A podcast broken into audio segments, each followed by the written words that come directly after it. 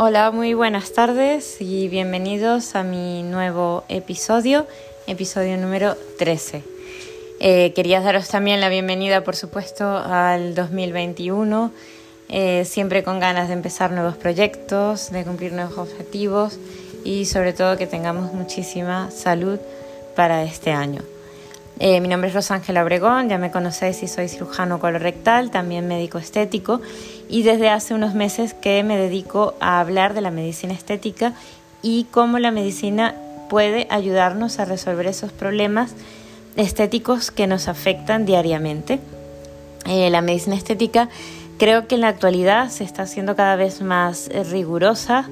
eh, con mayor evidencia científica que contamos también con productos cada vez más seguros, más eficaces, gracias también por supuesto a los laboratorios y a la industria que nos ofrecen cada día productos eh, eh, también seguros con protocolos eh, y ensayos clínicos, lo que permite que nosotros como médicos que practicamos esta actividad estemos más confiados y fundamentalmente vosotros eh, como pacientes que también podáis tener mejores resultados con la mínima complicación. Eh, y algo que caracteriza a la medicina estética es que podemos conseguir resultados estupendos sin tener que recurrir a la cirugía, aunque evidentemente eh, en algunos pacientes es necesario ir un poco más allá. Eh, pero es verdad que cada vez son más los pacientes que desde edades más tempranas pues se animan a cuidarse, hacerse tratamientos para retrasar progresivamente las señales del envejecimiento o para corregir problemas estéticos y que eh, prefieren hacerlo eh, de una forma ambulatoria sin que genere pues un ingreso médico o que genere eh, o los costes que están asociados a tratamientos más, eh, digamos, más invasivos. Bueno, pues hoy vamos a hablar del rejuvenecimiento del tercio inferior de la cara. Cuando hablamos del tercio inferior nos referimos a la zona de los labios, a la zona, a peribucal, y es que es una de las zonas que eh, muestra o demuestra los primeros signos de envejecimiento en muchos pacientes. Incluso a partir de los 30 años podemos observar lo más común, eh, los surcos nasogenianos, eh, también hay muchos pacientes que se quejan de la aparición del código de barras, que son esos surcos profundos que salen de forma vertical eh, de los labios, esas arrugas de marioneta que hacen que la comisura de los labios se dirijan hacia abajo y que la boca tenga un aspecto de, tristeza y de seriedad. Y bueno, el envejecimiento, eh, como ya os he comentado en, en, capítulos anteriores, es multifactorial, es decir, envejecemos eh, por muchas razones y a varios niveles, porque envejece nuestra piel, pero también envejece eh, la grasa que sostiene los tejidos, porque se atrofia, porque se desplaza, porque se atrofian también los sistemas aponeuróticos que, que sirven de fijación, se hacen más laxos. Eh, la piel también, eso hace que la piel no se sostenga con tanta firmeza como antes. Existe también un proceso eh, progresivo de reabsorción, del, eh, reabsorción ósea del tejido óseo. también la acción crónica y prolongada de los músculos pues ayuda a que empiecen a mostrarse esos signos de envejecimiento.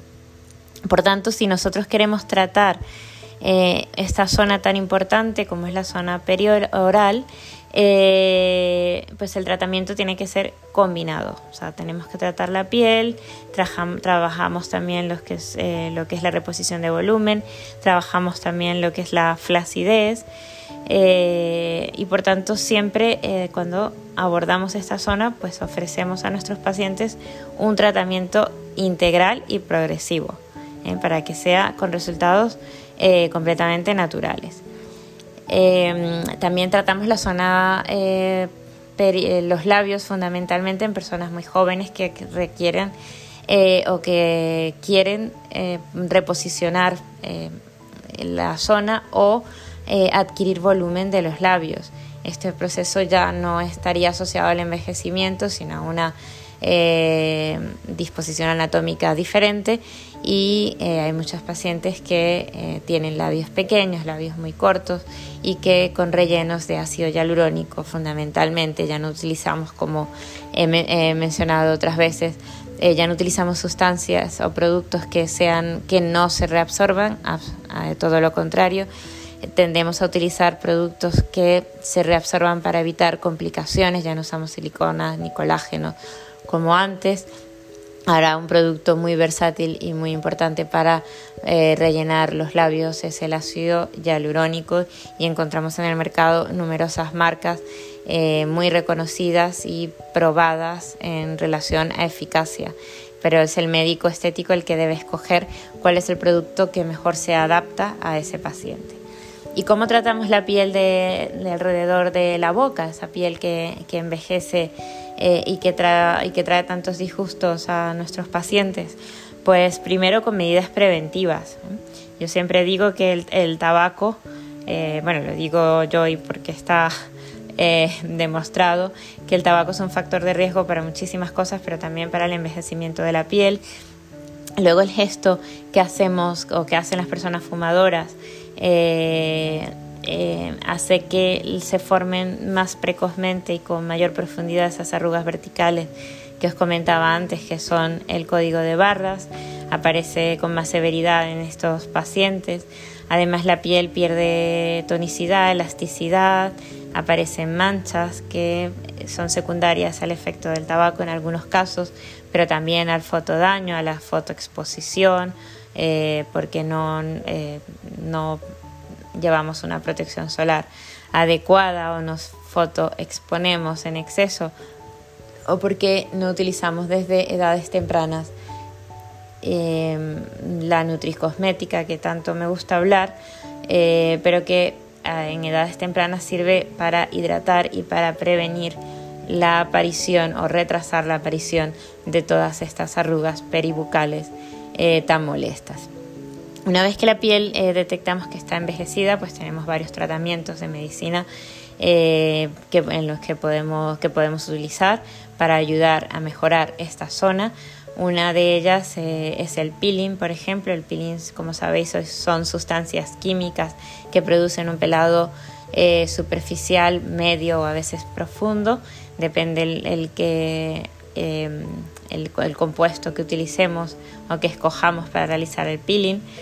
Eh, y esto produce una renovación del estrato córneo, es decir, del estrato superficial y medio de la piel. Eh, la piel, por tanto, se va a renovar y da un aspecto eh, significativamente mejor. Con esto tratamos, tratamos manchas, tratamos también hiperpigmentaciones en general y también podemos tratar eh, la aparición de estas arrugas incipientes o ya moderadas que eh, encontramos alrededor de la boca. otra alternativa para mejorar la calidad de la piel es la mesoterapia, ya también os he hablado de ella. La mesoterapia es la infiltración de sustancias polivitamínicas eh, que, hacemos con aguja o con otros o a través de otros mecanismos, pero la, la idea es hacer depósitos a nivel de la piel de, estos, eh, de estas sustancias eh, que generalmente combinan varios compuestos para mejorar finalmente la hidratación y la elasticidad. Luego ya eh, a nivel de la piel, bueno, también por supuesto no podemos olvidarnos de los láseres. Es, el láser es un mundo aparte que tendremos que dedicar también un capítulo especial para hablar de los láseres, porque vamos a encontrar láseres ablativos y láseres no ablativos que producen eh, una, que tienen una profundidad eh, menor o mayor, dependiendo del tipo de láser que utilicemos. Eh, pero la idea es hacer lo que llamamos un resurfacing, que es una renovación también de, la piel. Eh, cuando ya hablamos de reposicionar y, de rellenar la piel, eh, la, zona perioral, ya vamos pasamos directamente a los fillers, a los rellenos. El relleno más habitual utilizado en la zona perioral es el ácido hialurónico. Eh, sin embargo, también eh, hay que tener cierta, mm, bueno, ciertos conocimientos y cierto cuidado por el médico que haga este tratamiento con los ácidos hialurónicos. Primero hay que escoger el adecuado para la zona que vamos a tratar eh, y saber exactamente eh, a qué profundidad vamos a hacer los depósitos y qué cantidad. A veces eh, hay pacientes jóvenes que vienen con surcos nasolabiales, que son esos surcos que salen desde la nariz, desde la, la, la nariz a la comisura, que quieren tratar esa, zona y si son muy jóvenes, pues yo sí soy partidaria de rellenar directamente los surcos. Pero si somos, son pacientes de edad media o mayores, pues a veces conviene más tratar otras zonas de la cara, del tercio medio, por ejemplo, en la zona de los pómulos y del arco cigomático para darle mayor soporte a los tejidos ahí que sobrecargar excesivamente la zona perioral, porque podemos tener resultados antiestéticos, eh, poco naturales y, em, y, no agradables. Una cosa importante de la zona perioral es que es una de las zonas faciales que más movimiento tiene. Así que cuando hacemos un depósito de ácido hialurónico, justamente en esta localización los rellenos duran menos ¿eh? y los pacientes también tienen que ser eh, conscientes de, este efecto, porque a lo mejor em, piensan que se debe a, un mal producto o a una mala técnica, que también puede estar implicado, pero que em, fundamentalmente el ácido hialurónico en zonas que hay que tienen tanto movimiento, porque gesticulamos, porque comemos, porque sonreímos, eh, pues es una zona muy móvil y los ácidos hialurónicos eh, tienden a, desaparecer antes que cuando los, los eh, infiltramos en otras localizaciones. Eh, también precisamente por ese, por ese movimiento a veces no conviene poner excesivas cantidades de ácido hialurónico, como os decía, en la zona alrededor de la boca, porque cargaríamos la zona con más peso porque los implantes de ácido hialurónico se movilizan y a veces eh, pues eso da un aspecto eh, distinto al que, al que queríamos lograr. Algunas veces eh, o muchas veces yo combino los tratamientos de filler con ácido hialurónico, los combino con toxina botulínica y esto también debe hacerse con muchísima precaución eh, y, poner una dosis adecuada y en puntos adecuados, pero la toxina botulínica va a relajar la acción del músculo que eh, también favorece a la formación de, a la formación de esa arruga. Eh, por tanto, como os decía, el tratamiento de la zona peribucal y perilabial suele ser combinado. Otro, otro producto que solemos utilizar en el tercio inferior de la cara es la hidroxiapatita cálcica o el ácido poliláctico y eh, en una técnica que utilizamos de bioestimulación. Em, estos productos van a favorecer la síntesis endógena de colágeno, por tanto van a dar una mayor fijación en los tejidos. A mí me, me gusta utilizar la hidroxiapatita cálcica y el ácido poliláctico, por ejemplo, para ayudar a dar forma al arco mandibular. En la zona mentoniana también los podemos usar lo que sí no usaría un ácido, una hidroxiapatita cálcica en la zona cercana a los labios, eh, porque, porque se forman nódulos y que son eh, visibles y, estéticamente desagradables. Por tanto, eh, la hidroxiapatita la utilizo así como para hacer una especie de, de, trazados de tensión, de líneas de tensión en esta zona y favorecer eh, la neocolagénesis y por tanto la tensión de los tejidos. Eh, en esta zona también podemos utilizar cuando sobre todo hablamos de flacidez de la piel, cuando no se trata de reponer volumen, sino que hablamos eh, de una piel muy flácida, a veces cuando se pierde mucho, bueno, pues cuando se ha perdido peso o, en algunos casos de piel flácida, eh, podemos ayudarnos de los hilos tensores. Los hilos tensores son magníficos para generar eh, tracción cuando, con su efecto mecánico, pero también estimulan, por, al ser un elemento de cuerpo extraño, estimulan también la síntesis de colágeno y por tanto damos más tensión al, a, los tejidos. Eh, en general, como os decía, el rejuvenecimiento de la zona eh, perioral es compleja, pero a la vez es bastante agradable.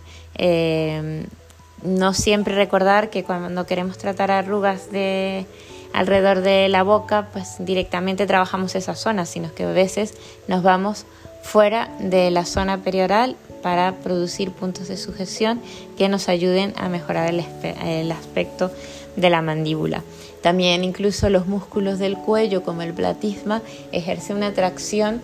eh, porque los el platisma se inserta eh, cercano a los músculos también que, producen depresión del labio inferior, es decir, que bajan el labio inferior y esto, un platisma muy potente eh, puede empeorar el aspecto de em, ese, aspecto de, arrugas de marioneta o de comisuras eh, descendidas y por tanto a veces también podemos combinar con tratamientos a nivel del cuello. Igualmente la papada también forma parte, que hablaremos en un capítulo especial sobre esta zona, eh, pero también contribuye al envejecimiento y a la laxitud de la zona perioral y, como os decía, eh, para abordar este, esta zona eh, debemos tratarla desde distintos ángulos, con distintas técnicas y de forma progresiva para que el paciente esté satisfecho y el médico que le trata también. Bueno, espero que este capítulo haya sido de vuestro interés y que sigáis atentos a nuevas ediciones. También podéis seguirme en Instagram eh, como doctora Rosángela Obregón, en la página web de la clínica doctorarosangelaobregón.com y en Twitter como doctora Obregón Reina. Pues un placer enorme y nos vemos en el siguiente capítulo.